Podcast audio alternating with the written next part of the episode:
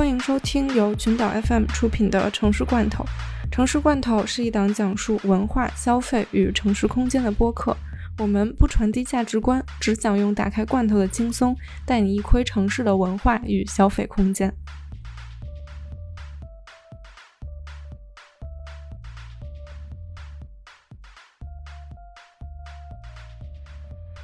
大家好，我是小王。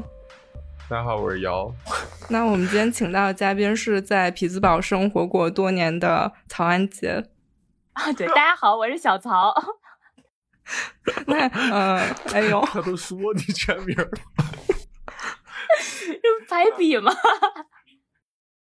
曹安杰其实算我的网友，我其实一直是他公众号的忠实读者和粉丝。啊，我去年有一次看曹安杰的。呃，公众号的时候，突然发现他做了一个特别有意思的匹兹堡的全球美食地图，然后正好我和瑶也都去过匹兹堡，所以我们今天就请曹安姐来聊一聊匹兹堡的各种美食和各种餐厅。对我就是一个非常喜欢吃的人。那不如我们先让曹安杰介绍一下他为什么要做这个呃地图吧。哦，这个地图其实怎么说呢，还挺说来话长的。就是从小到大，我都是一个非常喜欢吃的人。然后当时来美国上学，其实特别担心的一点就是吃不好，因为在国内看各种各样，大家都写，哎呀，吃不到啊，就想家呀，想回去吃好吃的呀。嗯，对。所以后来呢，当时我本来在呃在匹兹堡和纽约这两个城市之间选，然后当时觉得选了匹兹堡，其实在我的这个 pro 和 con 的 list list 上面是有一个这个匹兹堡吃的没纽约好这一点的。啊，对，那肯定。对，然后呢，后来呢，我就来了以后就发现，确实可能这个中餐有点欠缺。但我发现美国呢，怎么说呢？作为一个移民国家吧，比较。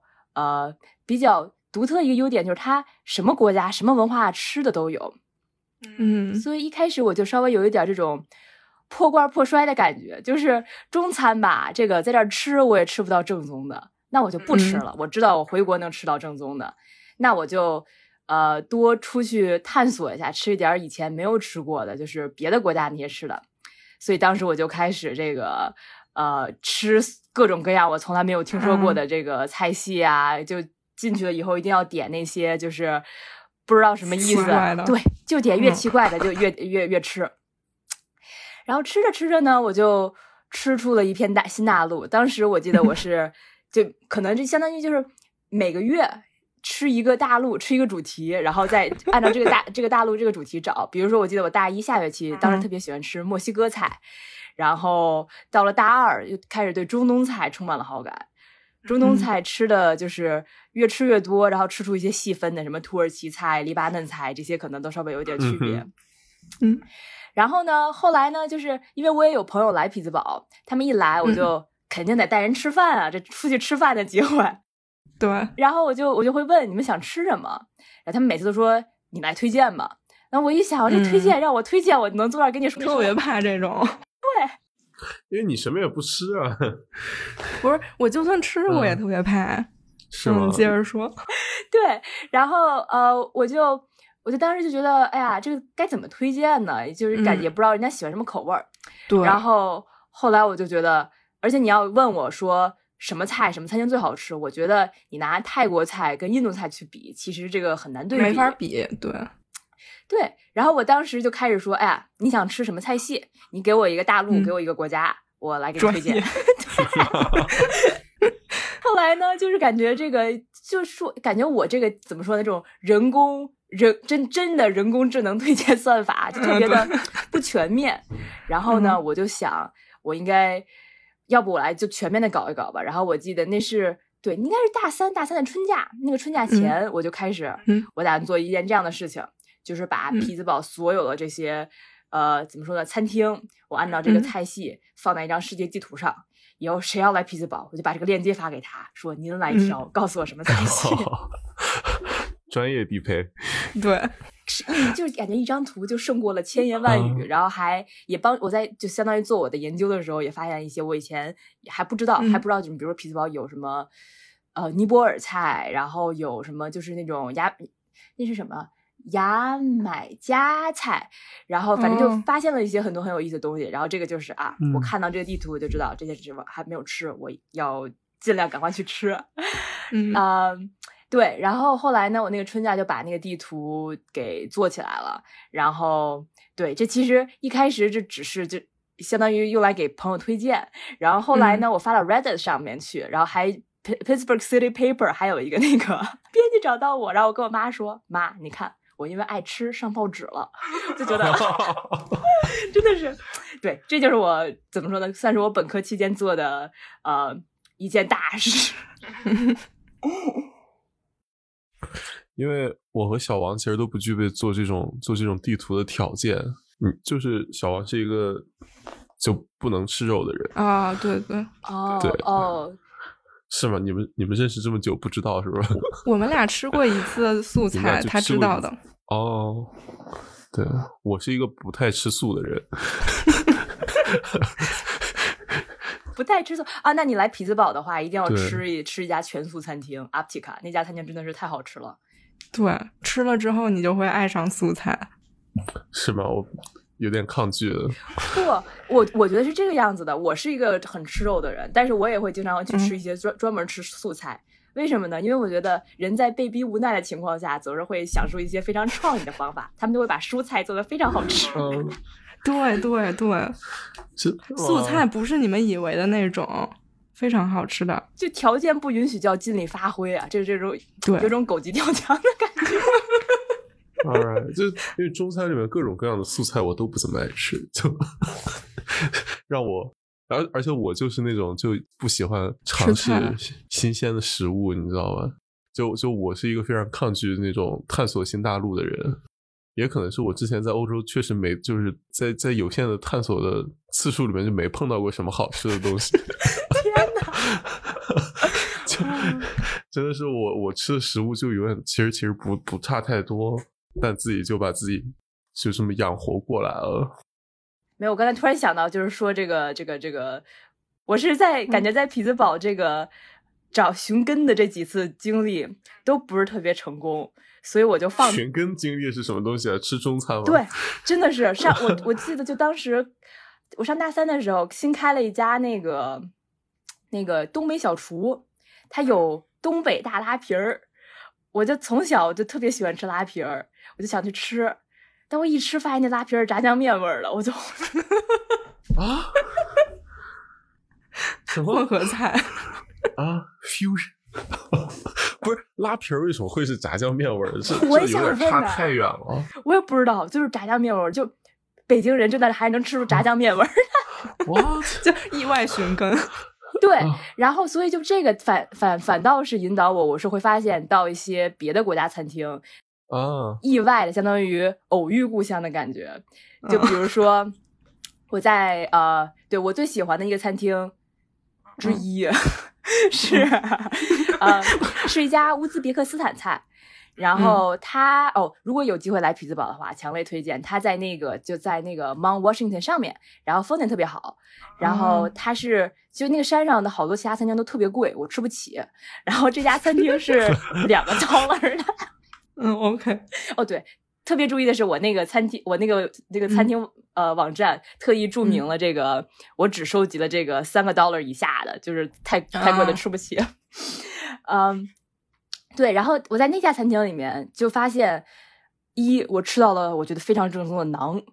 他们会做那种 乌兹别克斯坦那个 bread homemade bread，一端上来一嗯。看，这芝麻就是撒的这个大，哎呦这圈儿捏的特别好，啊特别好吃。然后就想嗯想也是，它那个地缘也就离得那么近，所以它那个新疆菜做的真的挺正宗的。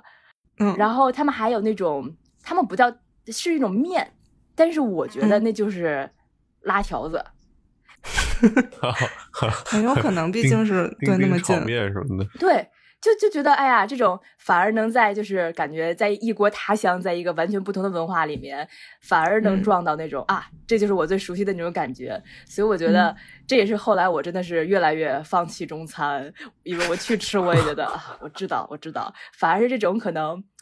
我觉得我就是这没听说过的地方，更能找到那种啊，这就是我最喜欢，就是这种 comfort food in a very strange 嗯 place 的感觉。嗯，我其实也有这经历。我去年不是在阿姆嘛，然后我有一个意大利的贝斯老师，然后有一天我去他们家上课的时候，前一个人也是一个中东的学生，然后他就分给我和我老师一种就是呃，好像是用蜜泡过的枣之类的。然后我一吃，这不就是新疆的那种什么枣吗？就一模一样。然后我就说，哎，这好像。然后我那意大利老师说，意大利也有这个东西，就非常神奇。哦，好有意思。嗯，对。对，就我我之前也有类似的，因为其实你出去你在国外吃中餐，经常吃的和你熟悉的那个不是一菜系，或者是它就那种美式中餐或者是什么的，对，你就你就其实味道还挺陌生的。但有时候你就吃一些那种特奇怪的，就是那种就是国外的 local 的东西，你会突然觉得这东西跟你记忆里什么什么味道一模一样。嗯，对。我大四的时候在那个欧洲，然后。圣诞节的时候去那个苏黎世玩，就在瑞士玩，然后他们就有那个圣诞集市嘛，他们就卖一种那个就是烤的面包，然后我发现就我家那边他们会我们会把那个馒头切成片儿，然后就是放油里炸，炸完了之后呢，就是在那个片儿上面撒一点盐，然后拿一颗蒜就在那个磨磨磨磨磨，就变成一个烤馍，那是叫就烤馒头，对对对，就把馒头然后。然后上面就拿一颗生蒜，因为因为你那个蒜在那个糙的馒头上面就跟橡皮擦一样嘛，就擦上去了，然后就就很好吃。然后就在那里那个瑞那个瑞士那个小吃，然后就是怎么说呢？就在那个苏黎世湖边上的一条小巷里面，然后就是一个那种特别老的一个小广场。然后我青旅就在下面，然后就是那个天将晚不晚的，还有点就他们还在放烟花。我就在那，就他会卖你一一个那个一次性杯的一个热红酒，然后一个那个那个热的烤面包，然后吃进去第一口，然后就我操，就我大学的时候都没有吃到，就因为好久在家都没有吃到过那个味道，然后就突然觉得特别穿越。嗯，你刚才描述的时候，草一直 眼睛都直了，感觉 对美食非常向往，真的是真的是听起来很好吃，因为我我就。这我都不知道，哎，你是老家是哪儿的呀？我是山西的。哦，山西的哦，我我老家都是河南的，然后，但但我家离山离河南特别近，就是就是到三门峡就三四十公里的样子。哦，这样，嗯，因为我就想到，因为我小时候我爷爷奶奶也会这个拿那个煎馒头片儿，然后我们是就是馒头裹蛋液，然后就在锅里煎，然后也是撒一点盐。后来我在我在匹兹堡试着用那个 bagel 复制了一下这个馍片儿，是怎么样？我觉得闭着眼睛我还是能吃进去的。就我还买了点腐乳，就把那个 bagel 切成切成一半儿，使劲往那个蛋液里面摁，然后一煎，再那个再再再再撒点盐，抹腐乳。哎呀，这个还是非常非常正宗的，我觉得。那干嘛要闭着眼睛？就它有个洞。就这个馍它没有动啊，我觉得很神奇，因为因为我我爸爸是内蒙人，就相当于跟山西也有某种程度的，就是类似嘛。小时候我们家早餐也吃那个，所以咱们仨小时候吃，对，咱们仨小时候吃的是一样的东西，对。神奇说着说着把华北全全扫过去了，你们这走太远了。哎呀。行，那咱咱们说回来吧，还是介绍几个你在这个地图里面提到过你觉得特别好的餐厅。哦，对，这个其实可能我们最后还得回到华北，因为我想说的是一家埃塞俄比亚菜，在那里我找到了山东菜的感觉。行吧，对，我看你也不怎么 authentic，就你就都是这种类比。就啊，这个这个埃塞俄比亚菜吧，当时呢，我是。就心心里向往了很久，就是感觉这个地方我可能以后去，哪怕去旅游去吃的机去的机会都可能会少一些。对，那我就去，相当于怎么说呢？虽不能至，心向往之。那我就去尝一尝他们是什么样的菜。虽然我知道这可能也不是很正宗，但是我还是去嘛。嗯。然后进去吃第一次，我就爱上了这家餐厅。嗯，因为呢，他不给你餐具，就 是就是。如果你要的话，你可以管服务员要，但是默认呢，大家都是用手吃的。他会给你有，你就可以擦手嘛，但是就是他会给你端一个特别大的盘子上来，然后他他盘子上面摊一张饼，那个饼叫应该叫 Energia，然后它是叫英吉拉，中文翻译是一种、呃，在埃塞俄比亚吃应该是一种比较专门的，好像含铁量特别高的一种稻子磨成的面粉做的一种饼。啊，养生食物。对，好像还真挺挺养生的。它是发酵过的，所以它会有酸，稍微一点酸味儿，然后上面有好多小气泡。嗯然后呢，它的那种爱塞俄比亚菜吃呢，它会给你就是你那那那个那个那个菜谱上，你可以点那个肉菜，然后选两个 size，然后它都会把你那些东西都一勺一勺浇在你的这个这个饼上，然后啊吃起来呢，就是你撕一点那个饼卷着吃，蘸着吃，直接往往嘴里塞。啊，然后特别有意思的就是，因为吃到最后，其实就是它，因为它那个汤汁嘛，它是比较偏浆糊类的那种食物，嗯，它就会把那个那个底下的饼就会吸吸满了这个酱汤汁，所以它就会变得就是松松软软，拿不起来。啊，我当时有一个朋友从从缅因来找我玩，我带他吃，然后我们俩吃饭前，这个就打赌说这个谁用叉子谁是孙子。然后吃到最后，这个真的就是那个那个手上就就就就说就要作手，可能稍微有点夸张，但是嗯 之后是肯定要好好洗洗手的。那汤顺着胳膊肘往下滴，差不多。然后呢，一开始我是呃就觉得这这个菜特别像印度菜，因为它放很多香料。对，听起来也有点像。对嗯然后后来呢，我跟一个一个山东朋友去吃，他就说：“嗯哎呀，家乡的味道啊！”他就那家乡味道太抽象了。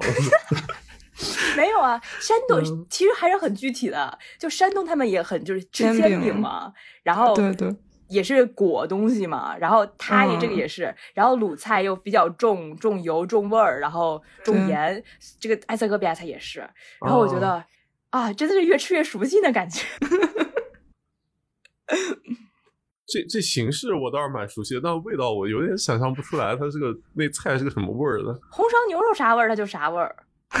哦，我我听你这个描述，我觉得跟感觉跟东北菜也有一定的类似，嗯嗯，对，也是那种有点像什么东北乱炖或者什么什么铁锅炖什么，然后把馒头放到里面吃那种，其实也很像。对，我老家就有那种就卖煎饼，然后你就他会做好多不同的炒菜，然后你就点，他反正就是做什么，最后就你点什么，他往里面卷什么这样。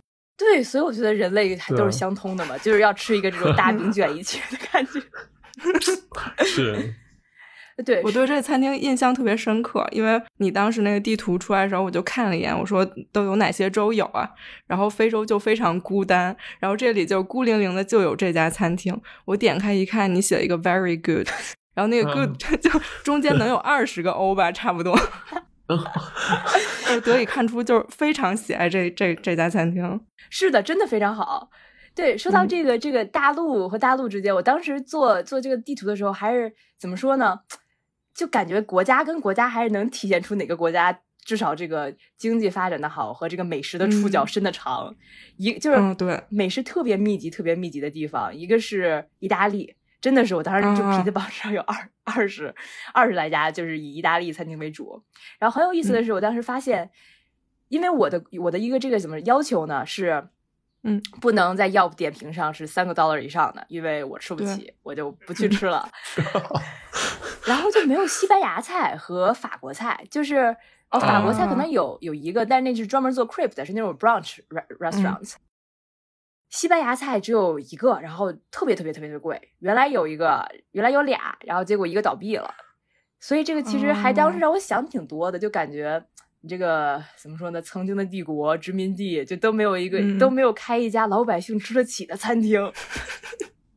但但美国西班牙菜是特别贵，贵的离谱。这是吗样我们安娜堡最贵的那个餐厅也是西班牙餐厅。哦，我还真不知道，因为去年我在欧洲就是狂吃西班牙菜，因为 tapas 就很很容易吃嘛，一小碟一小碟，你能点很多碟。是的，嗯，没想到，哎，为什么会这么为什么会这么贵？我觉得因为我对南欧的印象是南欧又便宜又好吃。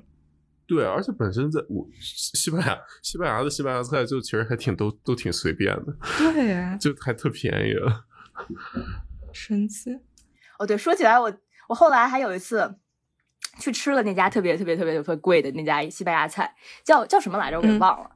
然后我记得就最后吃吃了一道菜，是那个主厨当时推荐了好久，说什么这个我们这个特别好吃，classic，it is like meat candy，听起来好诱人。对我一吃，我知道这是什么，糖醋小排骨。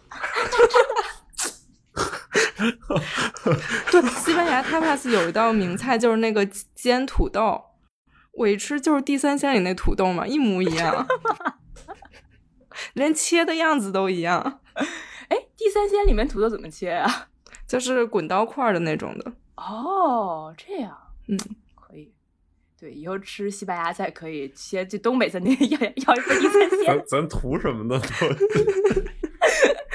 图一个世界，全世界人民的这个大团结，大大团结。哎呦，OK，要不然咱们讲下一家。呃，对越南菜，我来说说越南菜吧。因为怎么说呢，我是总觉得就是亚洲亚洲人民一家亲，就是感觉几家就亚洲的菜吃起来，呃，没有回家也有回家的感觉。对，然后我在我在匹兹堡上学期间，我觉得就是我的一个人生导师吧，就是他是我们实验室的一个博士生，然后他就是越南人，嗯，然后有一次就是我们实验室相当于聚餐，他就带我们哦，我们第一次去去的是是一家台湾餐厅，然后我看了看他们喜欢吃的餐了以后，我就觉得下次我们不吃中餐，对，然后他就他又带我们去了一家越南菜。然后那个越南菜吧，我那那时候可能是大概是在春节前后，我就第一次发现哦，原来越南人民也过过春节。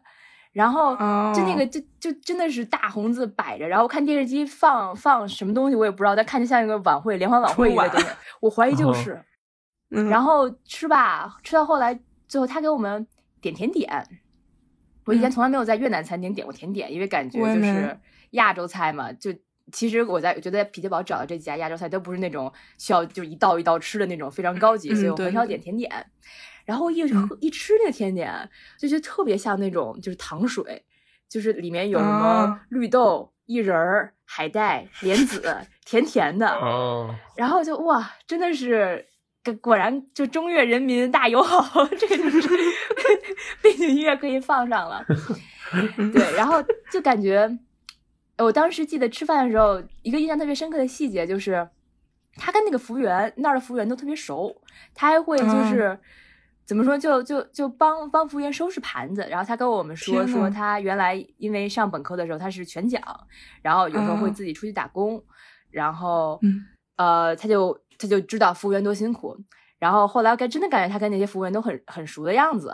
然后我就在想，就感觉有的时候这种餐厅，甚至它都不只是一个这种怎么说呢，物质上的故乡的感觉，真的是一个精神上的归属的感觉。就是，尤其是可能如果国家本身比较小，那这可能就是一个类似于社区社群聚集的一个地方。对。然后我就觉得啊，这同时也说明这家餐厅真的很正宗。对对对对对。是，因为现在中国人很难有这种体验。对，是。我去年在阿姆也是吃特别多，就是各种越南菜。是，感觉越南餐厅算是亚洲餐厅里走到国外比较多的一类。不知道你们有没有这种感觉？有，但我特不爱吃。你们可以给我讲讲有什么好吃的？因为 多好吃呀！因为我对豆芽特别抗拒，我总觉得我跟曹一脸疑惑，所有东西都会放豆芽。你要不就不要豆芽嘛？对你挑出去嘛。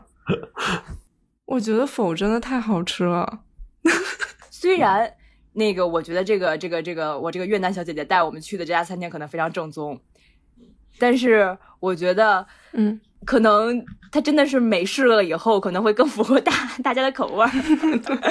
然后我特别喜欢吃的一家那个是后来开的叫 Two Sister，然后那家餐厅的 fo 是怎么说呢？好吃到就那种我生病躺床上就觉得什么都吃不下，就会。想着，哎呀，我今天得对自己好一点，那我就订这家的 fo 吧。然后就是这么好吃。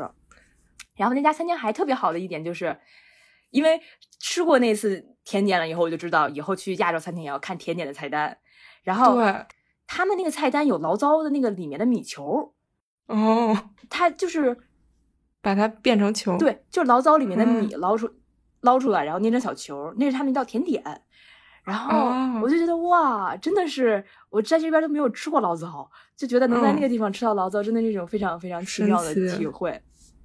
我觉得越南菜我还是觉得啊，清淡好吃，非常非常非常好吃。对，我在阿姆，我们公司后面也是有一个，据说全阿姆最好吃的否，真的是超级好吃。而且我觉得在国外会尤其想吃越南菜，因为就是汤汤水水的，又比较清淡，就不像什么炸鸡啊什么那种快餐那种，你吃吃多了很腻。那个真的是，比如说今天有点累啦，或者胃不舒服或者什么，我一定要去点一碗否吃。对，哦，然后后来我有一个比较惊喜的发现是，那个我在韩国超市、发现了他们做那种就是需要冷藏放那种即食，就是速食麸，里面会有两包汤，然后会有那种就是麸的米线，那个味道我觉得至少能按照如果美国的标准是一的话，那那个至少能打零点六，啊，就这个复原度还是很高的。不错不错。对，当时本来因为看是在韩国超市嘛，就觉得呃能信吗？就包装上都是韩文，但没想到真的嗯很好吃，就觉得亚洲人民心连心啊。嗯，对。我是吃越南菜，呃，和泰国菜吃到就是我可以直接就是读越南文泰和泰文的那个那那几道菜名，就是我一般去一家新的泰国菜或者越南菜，我就可以直接点。真的吗？我的天呐，你最喜欢吃哪些菜啊？呃，就是 for 就是 for 柴，就是我估计柴怎么读是不是这么读？应该是越南语里的素的意思。所以我一般去越南餐厅，我就看带这个词儿的，我就点都没有问题。嗯可以，可以。素食指南。我们我们先来插一首音乐。曹有什么推荐的歌曲吗？今天哦，我最近一直在听那个 Yula Tango 的一首专辑，一张专辑叫 Stuff Like That There，是一个他们做很多很多那个比较老的歌的 cover。嗯，对我最近真的就把这张这张专辑当这个我的计时器在用，就是 二十分钟听完一面儿，听另外一面儿，然后又二十分钟过去了，换面儿，然后对我就觉得那那那个专辑相当于有种定神的奇效嗯。你就选一首。啊啊、A While Away。OK，那咱们就来听这首《A While Away》。How do you turn from fear? How do you make dark thoughts disappear? 哎，我我我我先说个题外话，就是在这个放音乐的时候，我就是我们在音乐声背后瞄了偷偷讨论.就就说起那个食品加工，就是就是你们你们家包饺子会买现成饺子皮儿吗.会啊，啊，经常。买饺子皮儿是我的，我为我们家这个包饺子事业能做出的贡献。Is that 不要把这个从我身上抢走。好吧，你们家都是自己？maybe 对就家里面人就觉得包饺子还是自己和面的较好吃，就觉得外面的那种机器切下来饺子皮儿会没那个，就那个面的就不够筋道 skips 那种。是不是就放久了呀？那种皮儿，还是说它的配置就不行.我也不知道，其实我也不知道，因为因为因为那个你那个自己的是，你就是搓成小团儿，然后拿那个那个擀面杖一点一点擀开的嘛。然后机器的是它先把那个面和好了之后压成一张大薄饼，然后切下来的，哦，你知道就嗯，对，哦，我听说好像是因为自己擀可以包的馅儿更多一点儿，因为你可以就是把薄一点儿是吧？就是把中间的那个就是自己擀可以不给它擀成嗯中间比较厚，然后两边儿比较薄，这样你中间可以包很多很多馅儿吧，然后你就不用担心漏的问题。不对，对吗？但我是面食是一个就是非常，我觉得是一个就是很黑箱的东西。对对对对对，对好多人就是对，就加工面食就有很多讲究，但是就是哪步有用哪步没用，其实不太好说，我觉得。但但我们家不是就是我爸那边是内蒙的嘛，然后内蒙要吃那个油面，其实就是同样的料，在内蒙做的和在北京做的，北京的味道就是不对。然后我们就怀疑，就是我如果我们家自己做，就是同样的料、同样的东西、同样的人在做，我们就怀疑可能北京的水跟内蒙的水味道不一样。就我们只能怀疑到这儿，因为其他的人也是同样的人，工具也是同样的工具，面就是从我奶奶家拿回来的，但它就是面可能也不一样。不是就是从我奶奶家拿回来同样的面。哦，嗯，这不就变成一个水电和火电的问题了？咱们再聊一个，哦，另外一个稍微有点重，是家老挝菜。这老挝菜，我觉得怎么说呢？就是我觉得那故事还有挺有意思的，就是那、嗯嗯是在一家中国超市上面二层，是一家原来是一家泰国菜，然后后来嗯有一段时间它就关门了。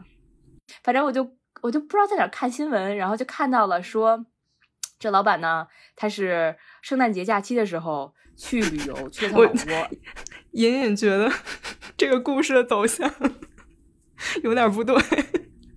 就受到心心灵的启迪，就觉得啊，一定要把这样的食物带回匹兹堡，让美国人民也享受一下，就是呃，嗯给他心灵震撼的老挝菜。然后呢，他就把餐厅关了。他当时是好像是众筹，在网站上，就类似于一个什么 GoFundMe 的一个网站，然后嗯相当于筹款，然后包括也重新装修，然后重新设计菜单，然后，然后就感觉怎么说呢？就看那后来那个餐厅装修就新新新开开业的时候，我就突然就有种那种这个老板是不是真的是被什么东西灵感激发上升？对，真的就是那个那个餐厅的装修是感觉也完全不一样，这次就变得特别的，就是特别的波普。大这种什么蓝色、绿色，然后是一家看起来特别有现代现代感，然后进嗯去吃饭，那个餐具也都特别特别有设计感的一家，就完全不一样的餐厅。老板是美国人吗？老板好像是泰国人，他原来开的是一家泰餐。我这里这里槽点有点多，你让我缓一缓。不是一个泰国人，然后生活在美国，然后趁着假期去去了趟老挝，受到了心灵震撼，这凭什么？这都哪跟哪儿啊？就这就是美食的力量是无穷的嘛？我认为这就说明，嗯，对。然后他就他就把这个餐厅这个开起来了，然后哦，真的很好吃。就我可当然也有可能是因为他当时上菜有点慢，新新业新业开业，等了嗯真的快饿死饿了就是，但是还是最后吃到的，还是觉得。别说，就你能吃出这东南亚菜，但是跟以前吃过的东南亚菜，感觉这个口味儿真的是不太一样。就也不知道是哪儿的这个香料稍微稍微有一点不一样，但反正就是，就你一吃就肯定不知道这不是泰国菜在混事儿。当然也有可能是因为我没有吃过正宗的泰泰国菜，所以我吃不出来。它是什么什么风味的呀？就是那种酸啊、辣呀、稍微有点甜啊，嗯就那种典型的那个东南亚？东南亚，但是不一样，就觉得哦，好吃。听起来挺不一样的。下次去匹兹堡我可以试一试。老板可能就是觉得该把餐厅好好弄弄了吧。假装去了一趟老挝，说你说一北京人就是旅居旅居美国，然后趁着圣诞回天津玩了一趟，然后回来觉得顿悟了，这 转行做煎饼果子。对对对，要不说点 local 的，皮子堡。对，说了这么多全全球美食，呃，匹兹堡当地美食，匹兹堡当地美食，当地美食，作为一个游客，我曾经听听说过匹兹堡的一个美食是 Pittsburgher，就是啊，你不知道为什么连我一个游客都知道，就是就是呃普通的三明治或者是汉堡，但是加的是薯条哦，跟芝士对，这个加薯条这个事情有有来头，就是呃，这个三明治，我觉得现在好像就能吃到这种加三明治的是一家叫 Primanto Brothers 的一家餐厅。那家嗯餐厅呢，就是呃，我觉得它的地位可能在跟天跟狗不理包子在天津的地位差不多。嗯，就是大家一说天津包子，然后一说匹兹堡、Primanto Brothers 这个 hamburger with fries，但是就当地人从来不去吃的那种。啊，这样子，对，然后嗯我看我当时还写过一篇文章，就专门写这个就是薯条跟匹兹堡关系。当时这是怎么来的呢？这还真的跟就是匹兹堡作为一个重工业城市有关系。嗯然后就是他们当时呃，因为很多卡车司机，然后需要赶路来这边，相当于送货嘛。然后他们他们如果如果吃 hamburgers with fries 汉堡加薯条的话，嗯，麻烦，对，没有办法一只手吃，就需要因为薯条这种东西，你需要一根儿一根儿蘸着，然后往嘴里塞嘛。嗯然后，所以他们当时有一家那个好像是 Pimento Brothers，然后就说就给你加进去，然后这就能吃了。然后说起薯条吧，还有一个就是 Pittsburgh salad 这个东西，嗯，这是什么？就是沙拉加薯条。我觉得 Pittsburgh 真的，真的，真的，真的，它是那种，就是如果他写了 Pittsburgh salad，就 you should，那真的就跟健康可以说是拜拜了。那图什么呢？美味啊，好吃好吃，图吃不上肉，还图不健康是吧？有肉有肉，他人家基本上就底下有有牛排，就牛排哦切成就是 steak 一就是切成一条一条的，然后再再就是一盆菜堆一、嗯一盆肉，再堆嗯一盆薯条，然后我觉得是这样，你把它分开来放，它就是一道法餐；但是你把它 合在一起，它就是一道匹兹堡美食。计量单位非常令人遗憾。对，然后我不知道这个这个薯这个薯条的历史，我还真的是不太清楚。我上网查这些这些嗯资料，当时都说每个餐厅都说是自己先发明的。嗯我，就想，哎，这有什么好争的呢？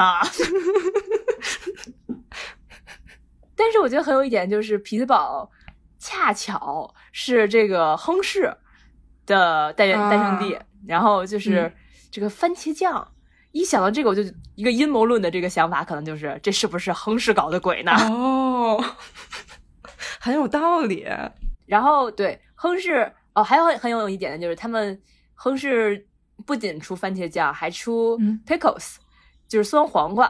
嗯，啊，然后每年啊，今年比较可惜没有，但是他们每嗯年都会在那个就是匹兹堡桥很多，然后他就会在一个大桥上，就是办这个 Picklesburg，就是匹兹堡酸黄瓜节，OK，一一就是很长的一座桥，很大一座桥，站满了，就是两边都是商贩，然后 都卖各种各样的酸黄瓜周边。天啊！啊，酸黄瓜周边，从比较这个怎么说呢，温柔的，像是什么酸黄瓜形状的这个胸针啊，然后酸黄瓜酸黄瓜味儿的这个泡菜啊，听听着不太对。听着不太对，这东西。进阶一点的呢，就是什么 酸黄瓜味儿的这个，就你们有没有吃过那种就是水果蘸巧克力？我，我知道这个东西，但我没吃过。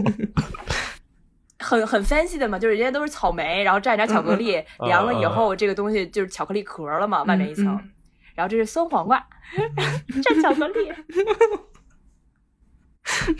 不知道说什么好。这怎么说呢？就是这活动啊，听着特丰富，而丰富里透着一丝匮乏。不不不，一点都不匮乏。还有那个叫 pickles juice sorbet，我的天！我是我是没试，但是我觉得大家吃的都挺幸福的。对，这两天不是说国内很流行那种什么火锅味儿的雪糕，然后什么 什么宫保鸡丁味儿雪糕什么什么的。作为美食爱好者，你应该你应该探索探索。还有这种东西，有、啊，这你就瞎说，真假的？真的火锅味香薰还是香水儿？然后我们当时还聊来着，就说说这玩意儿没有意义，你去趟火锅店，这你就相当于获得了这个这个效果三天时间，你只要不换外套，留香 持久。对啊，何必专门买一玩意儿呢？不过，曹，你刚刚说到那个番茄酱，我突然想起来，因为我有好多匹兹堡朋友嘛，然后之前看他们朋友圈发的就是什么匹兹堡 fun facts 之类的，然后我就觉得匹兹堡简直撑起了半个麦当劳，因为这个 ketchup 是匹兹堡产的，然后传说中巨无霸是匹兹堡发明的。哦，哦，对，确实是，好像在那个匹兹堡郊外，好像开车二十分钟的地方，还真的是有一个麦当劳，它会它有一个类似于所谓的巨无霸博物馆，其实就是一就是相当于哦 mark 一下、这个地方确实是巨无霸，确实是在这儿发明的。神奇。行，感觉匹兹堡美食还真是挺反映当地这个文化特色的。对，就是感觉是劳动人民这个嗯多吃一点儿。然后另外一个呢，我觉得也是跟可能是跟就是类似于这个重工业城市，当时有很多东欧移民关系很多，就是人叫 pierogi 的一种饺子。这个饺子呢，里面是土豆泥和奶酪馅儿的，这是最标准的。嗯，OK，很有意思的是，就是他们吃的时候会在上面会加酸菜，就是真的，我觉得就是酸菜的那种酸菜，酸菜啊和酸奶油。对，然后这个是东欧，然后还会有那种甜的，甜的饺子。是这个哦，然后这个饺子呢，我觉得甜的就有点过分了，就是 真的是太甜了。我上次煮了一次就漏了，就就漏了。可能是个汤圆儿。我突然发现咱们这期节目很容易就是引起引起炮轰，因为咱们仨都是北方人。我突然觉得在甜咸这件事情上 有一些危险。对，先声明，我对这个甜咸都有一颗博爱的心，我唯一不能接受的就是那个咸的汤圆儿。我也不 一点儿也不一点儿也不博爱。不是有咸的汤圆吗？我都不知道有吗？有有，真的，我我我也不行，这真戳中笑点了。我不行，我不行。你你们这不是往枪口上撞吗？就是什么，哎，我什么都吃，我都不挑，我特包容。但是啊，咸汤圆儿就别来沾边儿。不是我，我我觉得汤圆这东西很有很有一定有一定特殊性，就我觉得对水果馅儿的都有点出我雷点，就我觉得只有黑芝麻馅儿的是真的汤圆儿。原教旨主义啊，是吧？其实其实我也是这样，但我就不会说我特包容这种话，你知道吗？我想的是类似于粽子呀，粽子我觉得甜咸都很好吃。嗯，然后鸡蛋就是豆腐豆花儿，我觉得甜的咸的都行，咸的就是豆腐脑儿，甜的嗯就是豆花儿嘛。还有辣的，辣的就算了。你别说，你知道，此处再播放一遍你刚刚说的那句话。一般一般我这种人出去是跟人吵不起来的，跟人吵都是你们这种。有辣的，川渝地区，呃，叫什么？西南地区都是，好像都是辣的豆花，仿佛，大概，似乎，I don't know，我没是吧？听过，我没听过。好像是，要是川渝川渝地区的同学跟我反映没有的话，我就完了。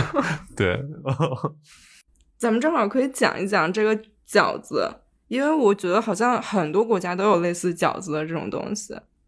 对这个事情，我真的是当时就觉得哇，真的是有一个非常非常重要的这个怎么说呢，insights，就觉得看到了人类的本质，人类的本质就是吃这个碳水加肉。嗯，呃，对，除了这种 pierogi，我觉得当时我我在脑海中看到它，我第一眼我就知道这东西肯定是饺子。嗯 然后，然后后来我是后来慢慢才觉得的，就是感觉意大利人其实也吃很多种那种小饺子。对他们有很多种。对，但就我觉得，哎，说说来惭愧，我爸其实是是是教意大利语的，然后我其实从小到大就是在家里老吃意大利菜，然后但哦是我到现在就就说说起这个意大利的这意大利面条的这个名字，我就只能。用形 形容形状，我就觉得那个学名可能是 需要我一生去奋斗的那个目标。对，但是我觉得意大利的饺子，什么那个叫 ravioli，嗯很好啊吃，但它是方的，吃方的就感觉这个饺子的精髓嗯少了一些。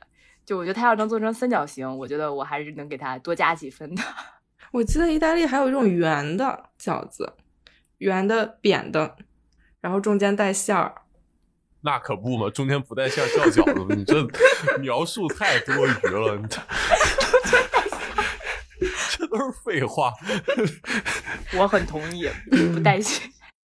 因为我在阿姆最喜欢吃的一家素食餐厅是一家意大利日本混合餐厅，他们家就特别酷，他们家就有你刚刚说的那个 ravioli，但是它是刷了日本的那种烧烤酱，就特别神奇，但是很好吃。照而且它还？对对对，照烧酱，它还很有仪式感，要你自己拿一个小刷子去刷那个酱。然后还有就看是，对，还有就是我刚刚说那种圆形的扁扁的饺子，我也不知道它叫什么，但是我每次去，就那个意大利帅哥一过来，然后他就冲我眨个眼睛说：“你还要那个对吧？”我说：“对。”然后就会给我上一盘那个，特别好吃，不知道叫什么。为什么会做意大利和日本的混血菜啊？就感觉我也挺疑惑的，但我觉得欧洲是好像会受一些日本影响。我们呃，阿姆还有另一家是秘鲁跟日本的混合菜，嗯就很神奇。哦有意思。嗯，我记得当时我去去日本旅游啊，那是我怎么说呢？人生中第一次吃米其林，然后我当时没啊听劝，我朋友都劝你应该去日本吃法餐，你吃得哦惯。然后我们就去，我们就觉得不行啊，这个来吧，上最正宗的。然后我们就去吃了一个怀石，啊，最后我们就 撂筷子，觉得自己特别有骨气，就不为几斗米折腰那种感觉。不行就是不行 有什么骨气啊？真的不能。就我记得特别印象特别清楚，他们上那烤鱼，嗯里面那个内脏没有去，是苦的。然后我就问那个我的我朋友，他吃吃好多好多好多米其林，说为什么是苦的呢？然后他就说啊，因为怎么说呢，苦呢是大人的味道，这个是成熟的表现。不是，怀石料理为什么会有烤鱼啊？是那种小的小鱼，我也不知道。你一看就我就是一个游客去吃的嘛，他就上了，我们就吃。那服务员还特别贴心的给我们拿那个纸，给我们介绍这是烤鱼哦。然后行，我们吃烤鱼。就想就想到这个北京怀柔这个郊区农家乐那个那个烤鱼，我觉得 我就是那个水平的烤鱼。那水平也不会给你做成苦的。还是只能当一个年轻人。不是，所以为什么要去日本吃法餐啊？哦，然后他们就哦，我那朋友跟我说，就是因为因为日本其实有很多人大厨去法国学厨，然后他们的法餐做的其实是就是特别符合亚洲人口味儿，然后去那儿吃，其实你的这个不仅质量有保证，然后反而就能更更接近。怎么说呢？就是正常人亚洲的初初始时刻的这个这个水平，改良菜，好像说对，日本就是分几大菜系，就是什么西西，我不知道那名字是不是叫西洋菜了，然后什么呃中华料理，然后日餐这种的，就是它的那种所谓的它的西餐，其实指的就是日式的法国菜。对啊，咱们说回饺子，其实日本的饺子也是，我觉得算是最接近中国饺子的饺子吧。每次我看那个词儿，我念的都是饺子。饺子。对，我在国外每次点这个，我都不知道我到底要怎么发音，就我到底是要发成日式的还是饺子？哦，就刚才刚才我在那个开发提纲之前，我还专门去 Google 上搜了一下，好像是什么嗯纸油杂之类的东西，我我的天，和我想不一样。就是那个那个 Y 好像还真的真的发音。对，那个有什么区别吗？我好像觉得，没有，我唯一听说就是他们把饺子就不当主食，当配菜吃，就是什么可以嗯米饭米饭配配饺子。面配饺子。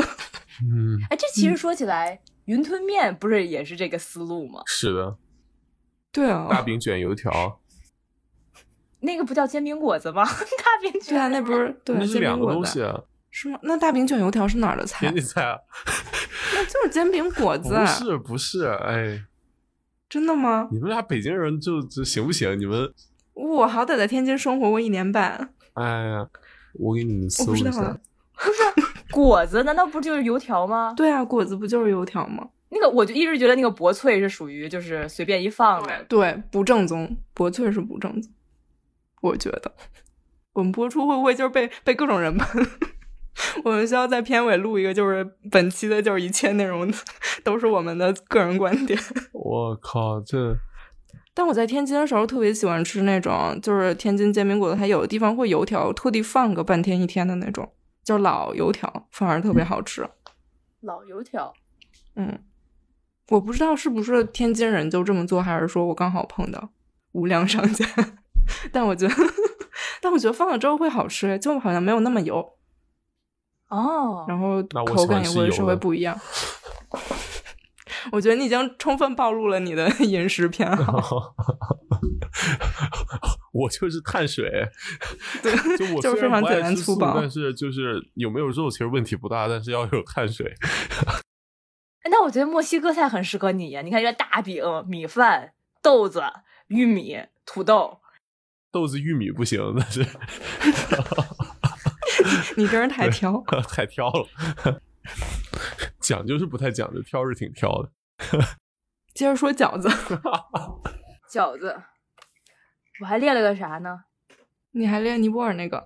哦，那个东西，那个东西，我只是我一直心驰神往，但其实我一直没有去，没有机会去尼泊尔那家餐厅。听说过没见过？对他们就好看，其实长得特别像灌汤包，就那种小小的。哦然后我记得我在西藏的时候吃过一次，就是西藏当地的饺子，跟那个一样。我确实就是有留下了一定心理阴影，我就觉得那个 那个饺子里面没有菜，我就觉得就是一团肉，就是感觉你要哦是煮漏了呢，它就真的是一碗非常纯粹的这个面皮儿丸子汤，就里面一根儿菜都吃不到，就是一坨肉，还有点肥，好像是羊肉和牛肉。哎呦，我听见就不太行。但因为我们班刚好有个尼泊尔同学，他就天天叨叨，他说我要吃某某，我要吃某某，他就听起来好对就可爱啊！这个 他每天都说他受不了了，他要吃，他要吃。嗯，哎，哦，对，这我还到我到现在都不知道那个东西是哪儿定的，哪儿来的。就是我们学校有一个类似于 art studio，他会经常有一个开 open lecture，然后那个 lecture 每次一开，他都定的那个 cater food 都是饺子，然后但是那个饺子跟我想象中的饺子，跟我印象中的饺子不是一个东西，它是嗯，它大概这么大，像包子，就是，但是它是饺子的形状。听众看不见你的手。哦，对，就是就是一个饺子形状的包子，就希望大家想象一下，像包子那么大，然后面非常厚实，然后但它是个饺子，然后还挺好吃的，吃三个就能饱，因为特别大。然后，然后印象最深刻的是，就是那个馅儿，就是、嗯怎么说呢，特别特别的圆。你记忆的点都都好奇怪都。好怪啊！你觉得？这有什么奇怪？就你要那你要见了那么光滑，没有褶皱，呃，非常完美的一个球体的馅儿，我相信也会给你留下非常大的心理冲击的，就像一个蛋黄 一样夹在那中间。然后对，但我到现在都不知道那个东西它是在哪儿定的，好像也中餐厅的饺子并不是那个样子的饺子。然后我觉得可能，可能我觉得没准就是什么类似于偏印度那边的地方一种小嗯吃之类的。所以，嗯哎，这是相当于毕业毕业前也没有解开的一个谜题。对，然后最后一个叫 empanada，是另外是这个东西，我也不知道起源是哪儿，我就嗯偶尔会在、可能在墨西哥菜或者能见到，它不嗯算是完全的那种，我觉得算是就是饺子偏比较比较偏边缘的饺子，它是它是炸嗯过的、还是煎过的，还是烤过的，哦皮儿脆的，有种酥皮的感觉。多大呀？大家看不见我的手，曹安杰举起了双手，又放下了双手。就是呃，我想想怎么形容呢？就你可以想象那种国内卖那种大包子，它那个嗯直径就跟嗯那个、那个 imatara 的这个就是两边差不多长，就他们的这个哦长差不多长，但是嗯 imatara 嗯是饺子形状的，所以它没有包子那么圆，所以它就、哦，扁一点。对扁一点。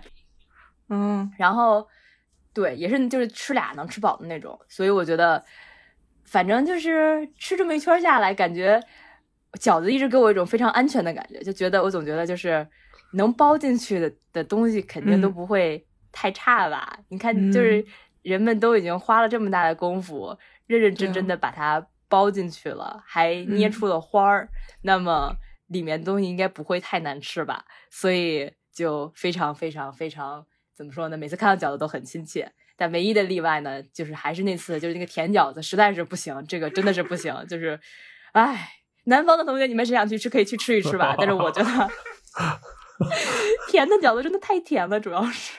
哎，可是我吃那个意大利饺子也会觉得特别腻。为什么？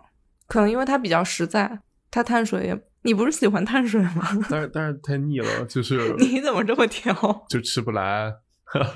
而而且而且我是那种见到就是就是我第一次吃那种陌生的饺子和包子是有就很恐惧，有戒心对对对，因为因为我不知道里面是什么，你知道吗？哦，它不是一个很很很明显能看出的对对对，就是就比如说我他说是肉包子，但万一他在里面包了奇奇怪怪的蔬菜呢？就我每次经常有这种这样子的恐惧，特别是因为因为就我不满意，蔬菜有什么奇怪的？不可能就是不，我觉得这就怎么说呢？这个在另外一方面来讲，也可以说是饺子教给我们的这种人生大道理啊。就像 人生就像一盒巧克力，你可以给它嗯换成人生就像一个饺子。人生就是就像一锅饺子，对，永远不知道下一个是什么馅儿的。可以。这个电影什么时候能上马？赚爆！对，可以赶一赶过年的这个过年档。春节档。哦，对，曹再推荐一首歌。哦，那这个很应景啊，那个 Phoebe Bridgers 的《Kudo》，他最近要出一张新专辑，这这首歌真的我个人非常喜欢，每次一听就会想到我跟我几个初中朋友一起去去去日本玩，然后大家非常有骨气的把筷子一放，不吃了，再难吃也不吃，再贵也不吃了，唉，那个菜啊，可能真的有的人能吃得惯吧，我觉得。可能就是成年人可以，大人的味道。没错，就是这样。我插一个跟跟饺子也不太相关，就是包子。其实我在阿姆的那个贝斯老师意大利人嘛，然后他又对美食就是非常的向往，就是各各类美食。然后有一天过中秋节，我就给了他一个月饼，然后他就是从来没听过 mooncake 这个东西，然后一吃就惊为天人，就是那个蛋黄心儿的那种。然后他就说到底哪能买到这个东西？我说，呃，中秋节已经过了，明年的这个时候 你就还能买到。然后他就特别不甘心，然后他说有什么类似的？然后我就一想，奶黄包其实跟这个有点像。然后他一吃，果然牛逼。然后周末就开始在 YouTube 上就学怎么做这奶黄包，然后特别自信的问我说，就是这个奶黄包，这个蛋黄我是不是去中超就买就有现成？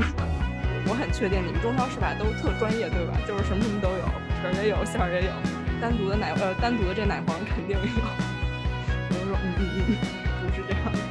哎，我觉得这个很有意思啊！就是我到美国了以后，真的是就就被他们这个食品加工产业的这个发达程度真的是震惊到了，就什么东西都有现成的，就他们有现成这个蛋清儿一盒一盒的，然后整蛋一盒一盒的，哎然后就感觉国内就感觉吃什么就是，对，真的是。从另外一个方面吧，就怪不得就觉得美国人特别稀罕那个 make from scratch，就是从头开始做。去高档餐厅恨不得告诉你这个这个面粉都是我们现磨的，而且其实包括厨具的风格也不一样。你看，就国外都是一个东西专门有一个对应的工具，国内就是比如你一个筷子能干各种事儿，然后一个擀面杖就会干各种东西。但国外就恨不得你一个刀一个叉，后压面的是一个东西，和面的是。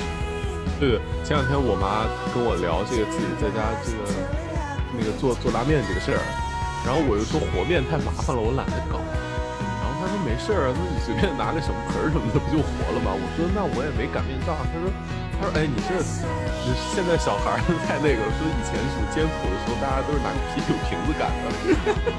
我大可不必好吧。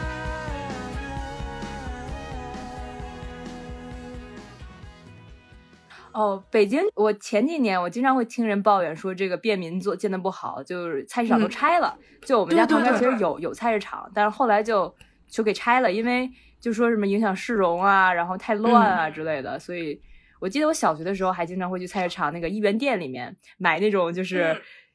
我都不知道我去买什么，就那种特别哦，那种上发条那种小青蛙、小铁皮青蛙，一元店里我特别喜欢逛一元店，当时，然后就在菜市场里面有，然后后来这些东西，就感觉尤其是我们家旁边有一个特别大的购物中心，然后就随着那个购物中心一点点起来，然后就看着里面的超市对，这个进口食品真的是越来越多，越来越多，然后但是什么菜市场啊都没有了。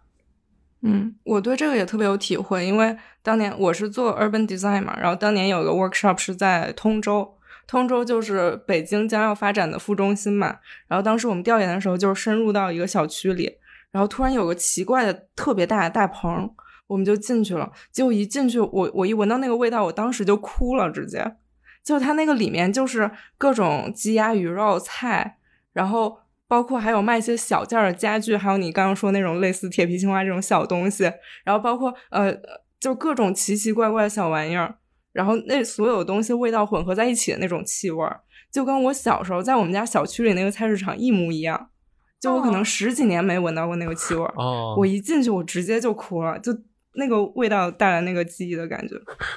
那也不至于而且我记得小时候，真的真的很，哦哎呀，就那个味道，你你如果就是隔了十几年突然闻到一个嗯小时候家乡的味道，可能也会哭，真的我。在法拉盛闻到过这种味道。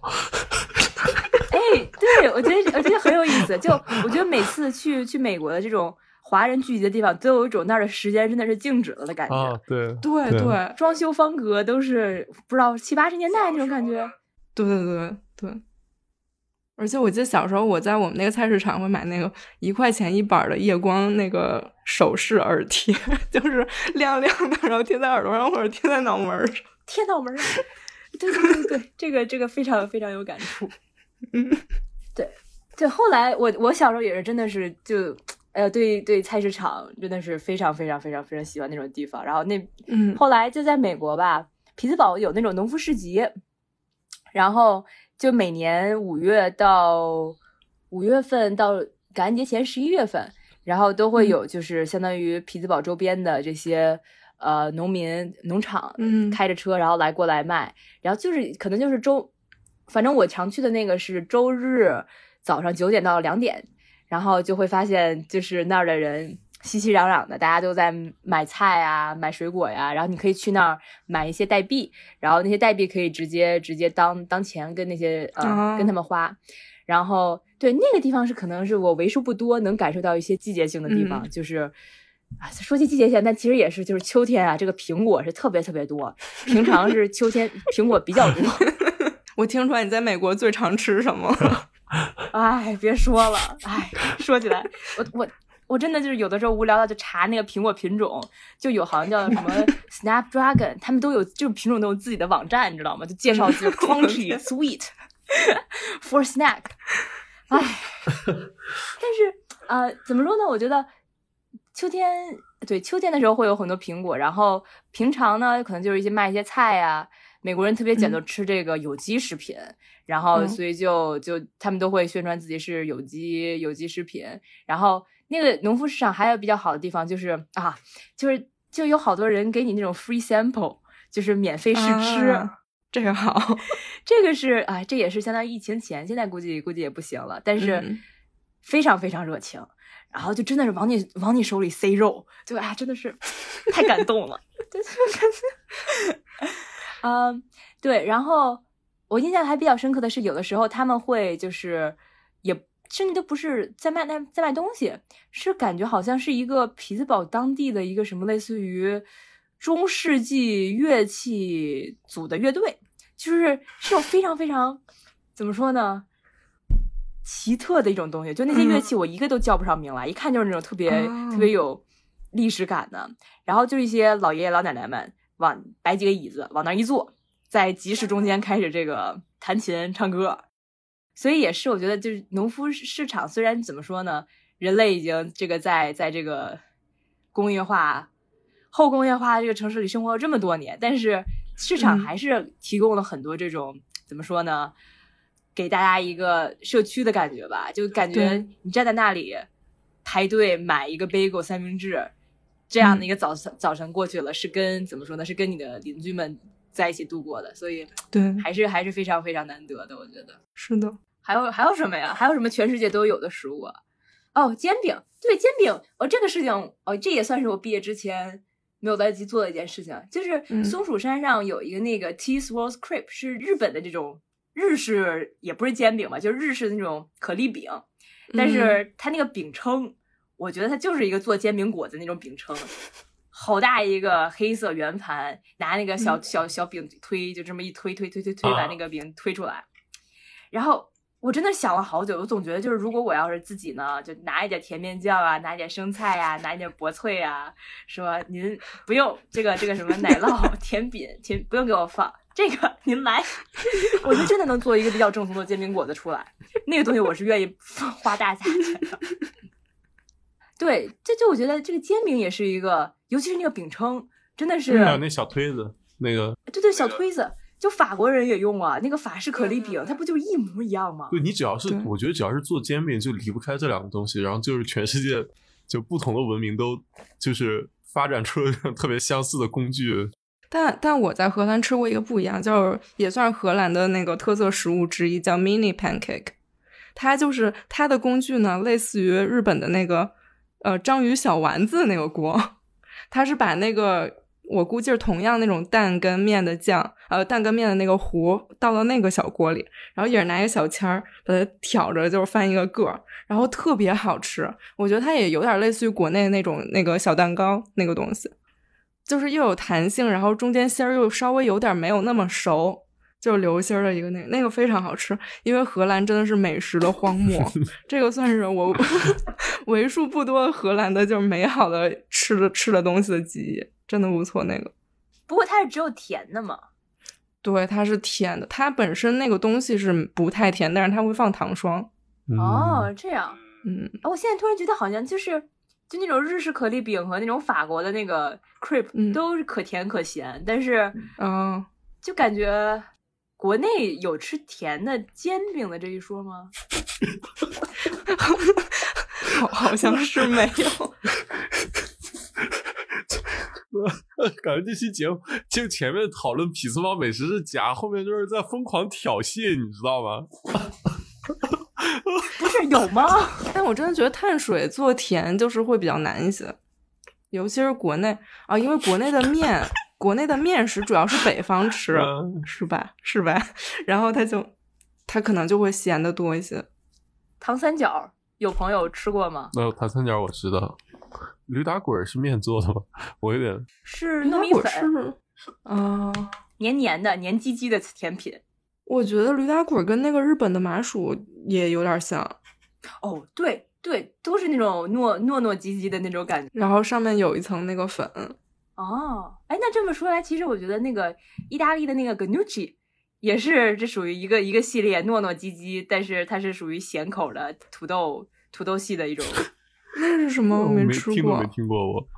对，就是跟呃，我来我来看能不能查一下，反正它是我觉得这期需要把你爸 拉在一起了。对对对对对，它就是类似于哦哦，维基百科说这个是呃是一系列又厚嗯又小、软壳的饺子，但是这个饺子呢里面。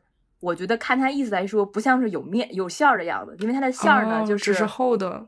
对，就是面疙瘩，对，疙瘩汤里面的疙瘩，但它是可以用土豆做，然后它比较比较这个怎么说呢，比较有嚼劲。是不是 gnocchi 啊？哦，对对对对对，就是这个东西，它是那么发音的呀。它也是有嚼劲。我在我在阿姆特别爱吃那个。你刚才说到哪儿了？说到煎饼有甜的吗？我在想麻酱糖饼，但我觉得这不是煎饼，它是变成对，不一样。麻酱什么饼？什么东西？麻酱糖饼。那是什么东西啊？我也不北知道。京人受到了挑战。是是北京的吗？对呀、就是我不知道。去那个就是什么火锅店吃那种铜锅的，那那叫哦麻酱烧饼，那不甜，它甜的咸的。甜的。你吃哪家啊？打一架怎么着？啊，它如果不是甜的，我就不会那么喜欢吃它了。它就像是饭后甜点，但是特别能占肚子那种。啊！土拨鼠叫，不是我现在我现在怀疑是甜的呢？它加了糖，没有，你打一架。要不咱们现在就给海底捞打个电话。海底捞没有。嗯 我我聚宝园的麻酱烧饼第一个不服。我觉得我吃过，但我我的记忆被你们俩混混乱了，我无法回忆起。聚宝园的麻酱烧饼天下第一，要不我们请我们的听众听众来评在评理。在下面留言。对，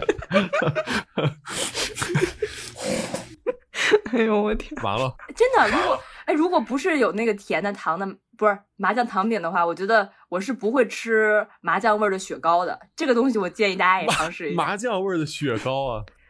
咱好吃。啊沈阳那个中街大果，哎，不对，那是黑芝麻，哎，那是麻酱，哎，反正有反正有纯麻酱的，一看就是那个颜色都是麻酱颜色，麻麻酱色。完了，我那那我没吃过，我吃的那是黑芝麻味的，应该跟麻酱还不一样。不是 瑶是不是开始上网我在搜？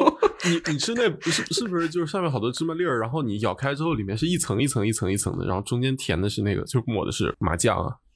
没有啊，我也吃过那种又小又圆的，需要一掰里面掉的全是渣儿的那种。呃，我发个照片。我，哎，太好笑了。不好意思，这是我的视频，面点厨师长教您如何把麻酱糖饼做的酥脆鲜甜又好吃，赶快试试吧。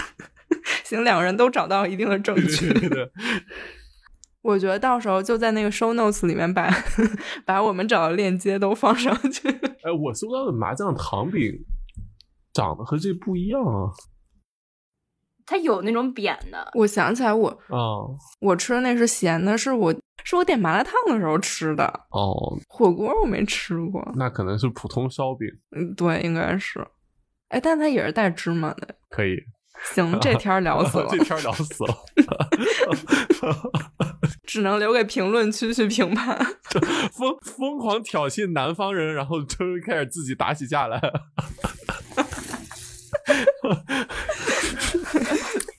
前面聊的都什么呀？都是什么？还有豆花，还有辣，那能吃吗？这样，呃，不行，我我 这个这个估计也是调戏类的，但是我特别喜欢逗南方同学，尤其是听他们把这个儿化音带在哪儿，就是 他们说说就着，都是就是一定是什么东西跟什么东西配着吃，但是我妈嗯就经常说、你就着点儿。就是就着点儿那个盘儿，别嗯掉了。嗯他们就说你们吃盘儿啊，我说我们不吃盘儿，我们掉。哦，他们说说馅儿都不加儿化音的，就每次听就让我觉得非常的有画面感。饺子馅，想想好长的一个饺子，什么垃圾东西？饺子馅。可以把饺子吊上来那种。接着讲煎饼，还有煎饼吗？没了。就说到这个，就感觉埃塞俄比亚也算一种煎饼吧。嗯，哦，你你最早讲的那个，他们就嗯也是饼加一些、哦，tortilla，就是墨西哥大饼，它也是煎出来的最早。但它是厚的吧？它厚吗？那个算烙饼吧，就是对煎饼，你得是摊出来的。对对对，我也觉得不算，不算，不是那个，不是拿那个东哎，西。也不是。我听我山东同学说，他们煎饼还有嗯那种裹出来的。什么叫裹出来？我也不知道，听他们形容好像就是一个大面团，然后就你在那个滚滚滚滚滚，然后滚出来能滚出来一张饼之类的什么东西。我觉得这个这个 process 不合理啊，听起来。听起来像是个大烧饼那种锅盔什么的。不过山东煎饼好像脆脆一些，但山东煎饼超级薄，然后他们不是圆的卷的，好像是就是会叠起来之类的，我也不知道。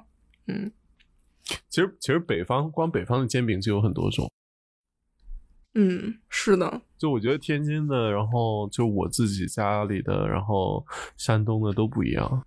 嗯，我小时候在辽宁还有一种特别小的，跟手差不多大的，特圆特薄的那种，然后它是里面裹土豆丝儿的，啊，然后它啊那个。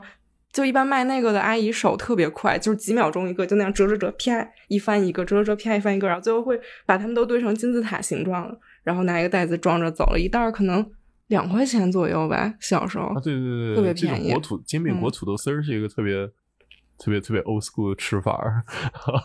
真的，我我没想到你那儿有，我还以为只有。它就是嗯一一个就是比如说夫妻俩人就是推一小车，然后就一个人炒。一个拌土豆，一个在对，一个人在那个铁板上面炒菜，然后另一个人就是在那个大撑子上面那个摊饼。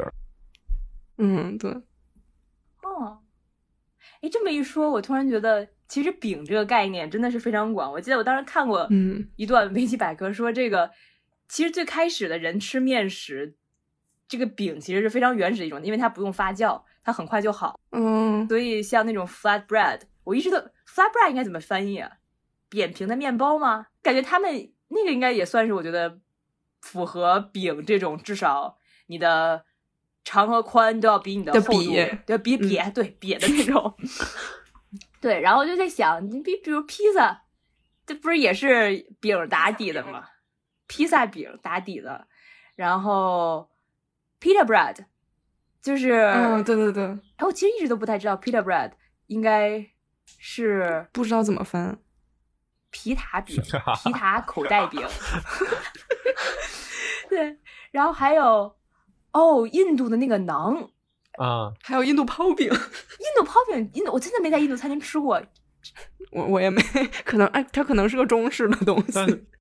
但是我小时候那个就是家里的那种火锅店，不是经常卖那种飞饼，嗯，但是他们会争相聘请那个印度师傅来做，哦，那说不定是。难道他们是来中国 新学的吗？哎，有可能啊。但因为美国超市里面那个现成的那个飞饼都是味全的，我觉得特别有意思。嗯对我好像好像说这个 none，我一直怀疑这个 none 跟那个就是新疆那个馕，他们估计是是一个东西来的。嗯。对，然后在匹兹堡哦，匹兹堡因为那个印度小哥特别多，嗯。印度小哥小姐特别多，小姐是个假的，印度印度同学特别多，老。嫖客，没错。嗯，对，然后所以就会有好多印度餐厅，然后嗯。他们我印象最深刻的是一家就是去年新开的叫 Masala Bistro，然后那家餐厅他们有一个叫做 House Special Naan Bread，是我吃过的唯一一种就是是甜的那个饼，是相当于可以当饭后甜点吃的那种。嗯然后它是相当于，呃，外面是就是普通馕，但它里面一层一层的加了椰丝儿和果干儿。然后我当时问问他们这个在哪儿学的，他们说是他们，我也忘了他们在哪儿学的，反正他们老家的一种吃法，就是吃那种会吃哦甜的那种馕。我就觉得这个也是很有意思的，因为感觉一在一般都说这个馕要么是 garlic 大蒜味儿的，要么是对对 要么是原味儿的，但是那个真的是，真没听过，神奇。哦，油条再说一下吧，我一直认为出肉，那是念出肉吗？出肉不知道，我一直管它叫吉士果。哦，我都叫西班牙油条。我觉得我在家里其实吃油条就吃的不是特别多，所以在这上面没有什么发言权。哦，但就是比较好玩，就是我记得有一次我室友去中国超市，特别开心，发现有油条，有那种速冻嗯油条，回来他的这个第一反应是把那油条给蒸了。为什么？什么东西？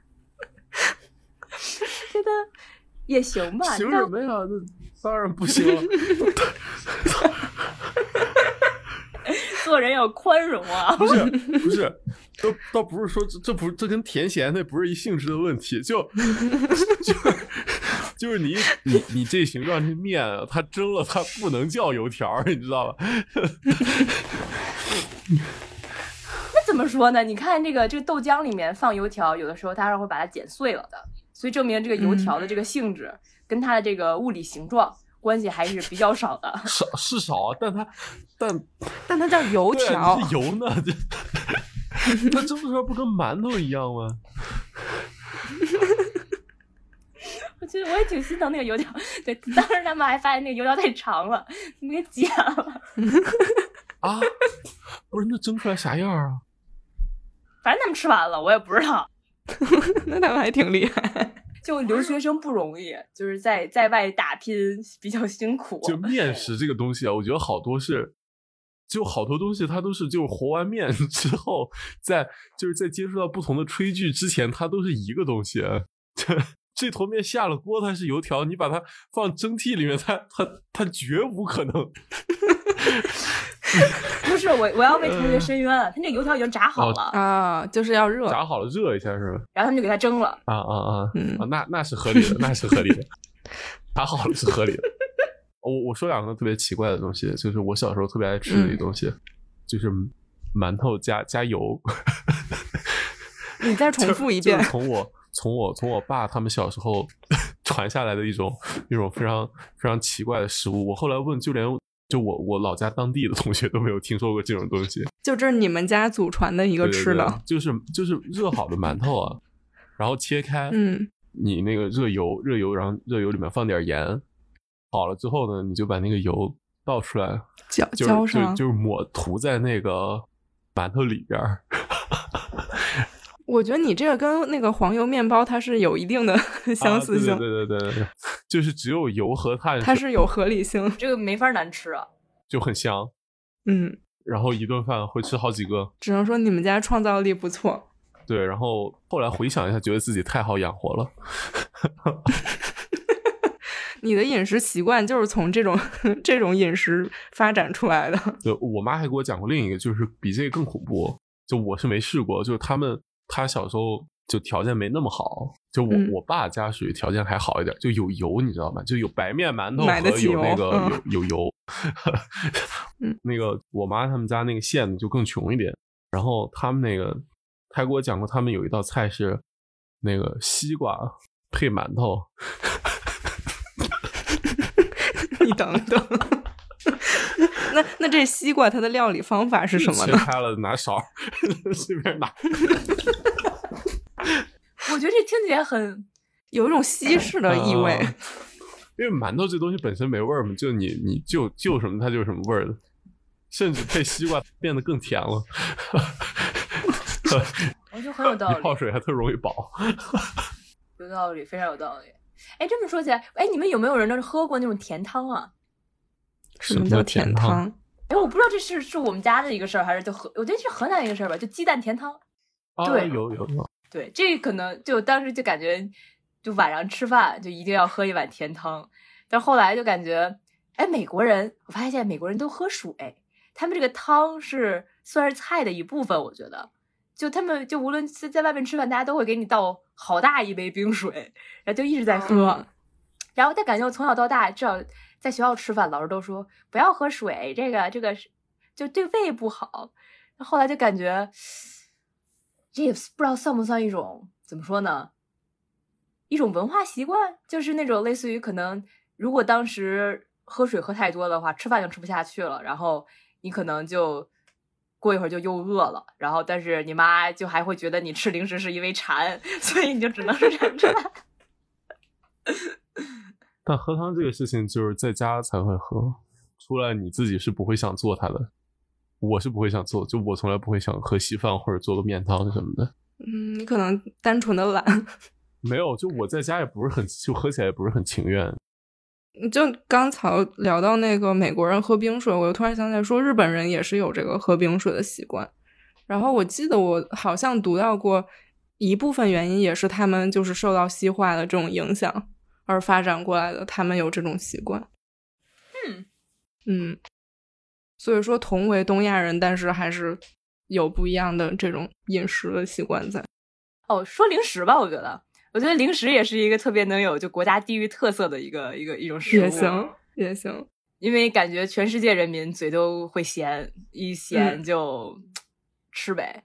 哦，这个这个事情，我觉得也是一个我觉得在美国上学改变我的一个地方，就是感觉我在国内很少吃零食，其实，但是我在，但是我不瘦，当时也不瘦，就感觉好像是因为嗯。每顿饭都吃的特别多，就吃的特别瓷实，就是一大盆嗯米饭，然后好多好多菜，然后在这边来吃呢，你可能如果中午饭吃个三明治或者吃个沙拉的话，真的是很容易，下午就饿了。对，然后就所以在这边感觉零食是怎么说呢，就是正常生活的一部分，而不是你嘴馋。嗯。从小到大，我妈都觉得嗯。我一吃零食我就是嘴馋，但后来就感觉我是真饿呀，我真的是撑不到晚上吃饭的时候。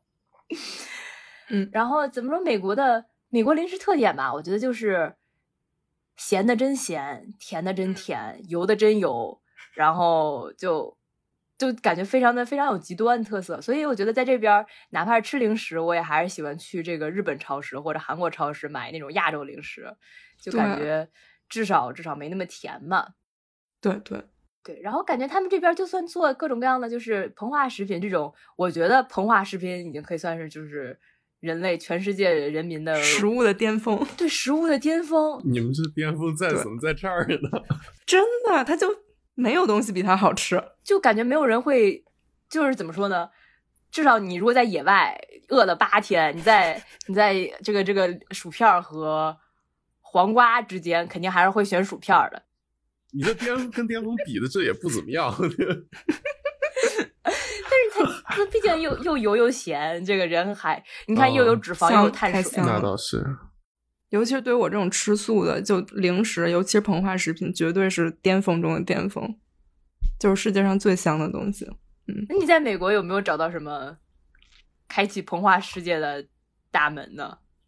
我觉得美国的真的都是，就像你说特别油，但我发现美国有一特好玩的，就美国的中国超市会有中国产的乐事薯片，就这是我一直特别不理解的东西。就你乐事作为一个美国品牌，就是为什么人要去中超去买中国的乐事？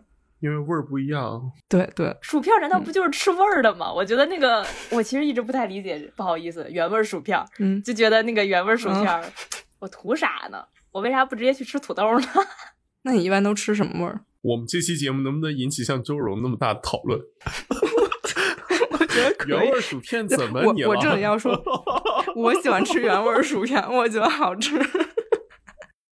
我觉得原味薯片让我觉得人生单调，就没有浓重的色彩。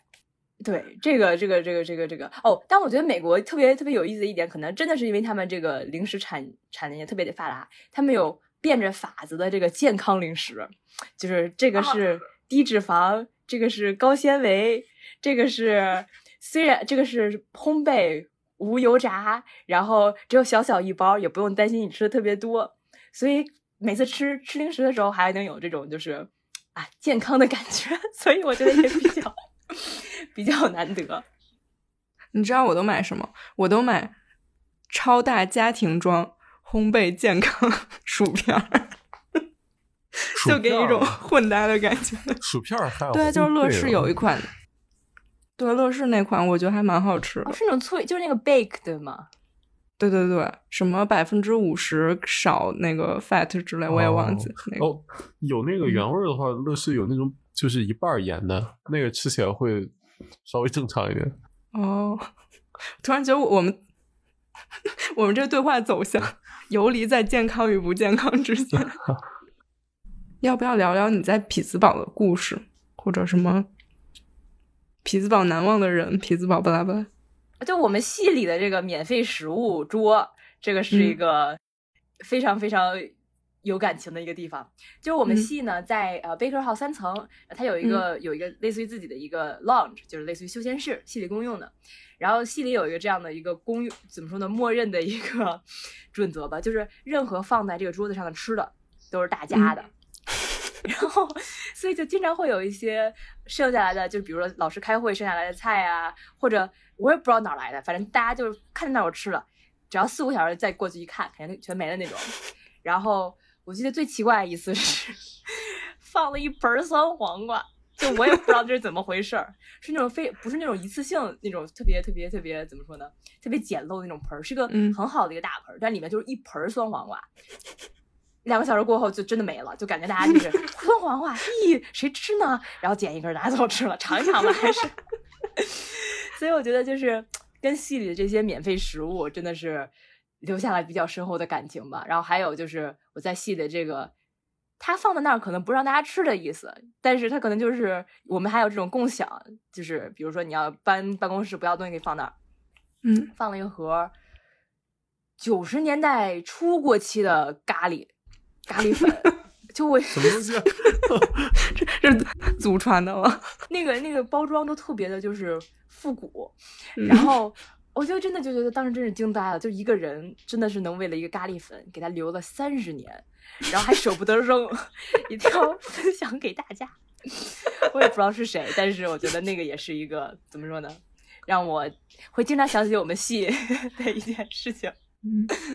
哦，我之前还在曹的公众号看你做过一个特别好玩的一个小的艺术项目吧，相当于，好像也是在匹兹堡的这个一个艺术空间里做的。哦，那那个那个东西是属于机缘巧合，就是参与参与了一下，但是其实就是嗯。怎么说呢？就虽然刚才说了那么多，就是吃全球啊，就是吃各种各样文化，但是有的时候怎么说呢？感觉跟至少跟就是中中国文化这个东西的感情还是没有断，因为嗯。我其实从小到大，在我上大学之前，我一直非常非常想当作家，我就很想写东西。嗯然后到到美国了，就感觉就中文写作用用母语写作，甚至就是有种怎么说呢，创造一个属于自己的飞地的这样的感觉。就是，嗯虽然我在这儿，但是我还是用母语写作。虽虽然我身边的人可能就是都怎么说呢，也不知道我在干什么，但是我觉得母语嗯对于我来说，说母语的时候感觉还是像是自己在说话。后来呢，就尤其是大三、大四，也是觉得越来越自然了嘛。但是还是会觉得怎么说呢，是另外一个我，就是非常非常学术，对对，非常学术的我。所以当时就是正好有一个项目是在做母语，类似于以母语为主题的，然后我就投了一个我写我写了一首诗，然后当时那个那个诗吧，那那个晚上还挺神奇的，在在那个社区空间，然后是每个人嗯。用自己的母语读，那是我我觉得我第一次用在公众场合用母语读一些就我自己写的东嗯。西，然后就有一种怎么说呢，给我一种站在单向的玻璃背后的感觉，嗯。就是觉得我能看见别人，但是别人看不见我，因为他们不知道我在说什么。嗯。但是就这一点吧，虽然这种这种感觉非常奇妙，但在另外一种方面又觉得啊，虽然我站在这个玻璃背后，但也证明我的身后是有很大的空间的，就证明我这也属于一个我自己的，我一一直可以自己在这里面存在的空间。然后后来呢，嗯我就觉得，就写作这个东西，我觉得我也没有丢。我后来给自己怎么说呢？找到一个类似于折中点吧，就是用中文写科普。这个因为我学的嗯东西、就是认知科学这个东西，感觉在在国内还提的很少，然后我就会用中文来写科嗯普。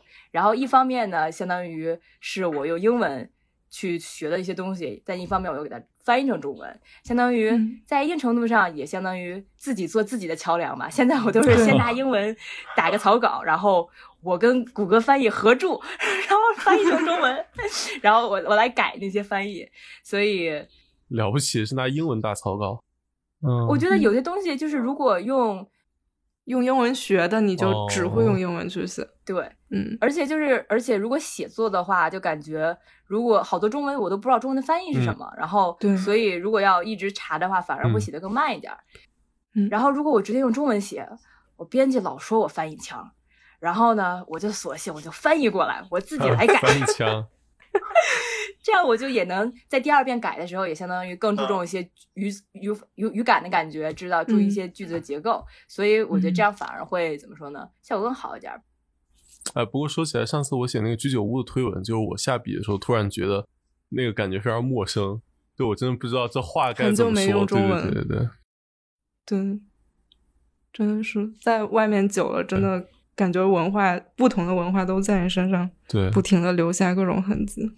有时候写文章就会有一个特别就很莫名其妙的状态，就你知道，就脑子里面是中，有时候是就半英半中打稿，但是那个中文好像就是翻译腔，东西是不能写下来的，写下来味儿特怪，就是。对，就感觉会就从句，中文特别特别长那个句子。哦哦哦，对对对对，是就感觉句式结构都是英文的。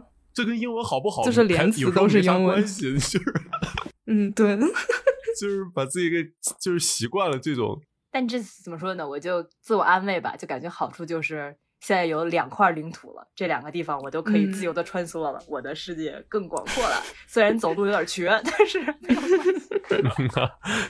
跟吃东西一样。对对，OK，那也是感觉曹这些年来匹兹堡也是有超级多美好回忆。那现在也是即将离开匹兹堡去过另一种全新的生活了。哦，我下一步呢就去去去斯坦福读博士，然后嗯读发展心理学，说就是俗话说就是看孩子的，我就是。大家以后有什么育儿方面的问题 可以问我。我是个外行，但我总觉得你这跟那个幼师不一样吧？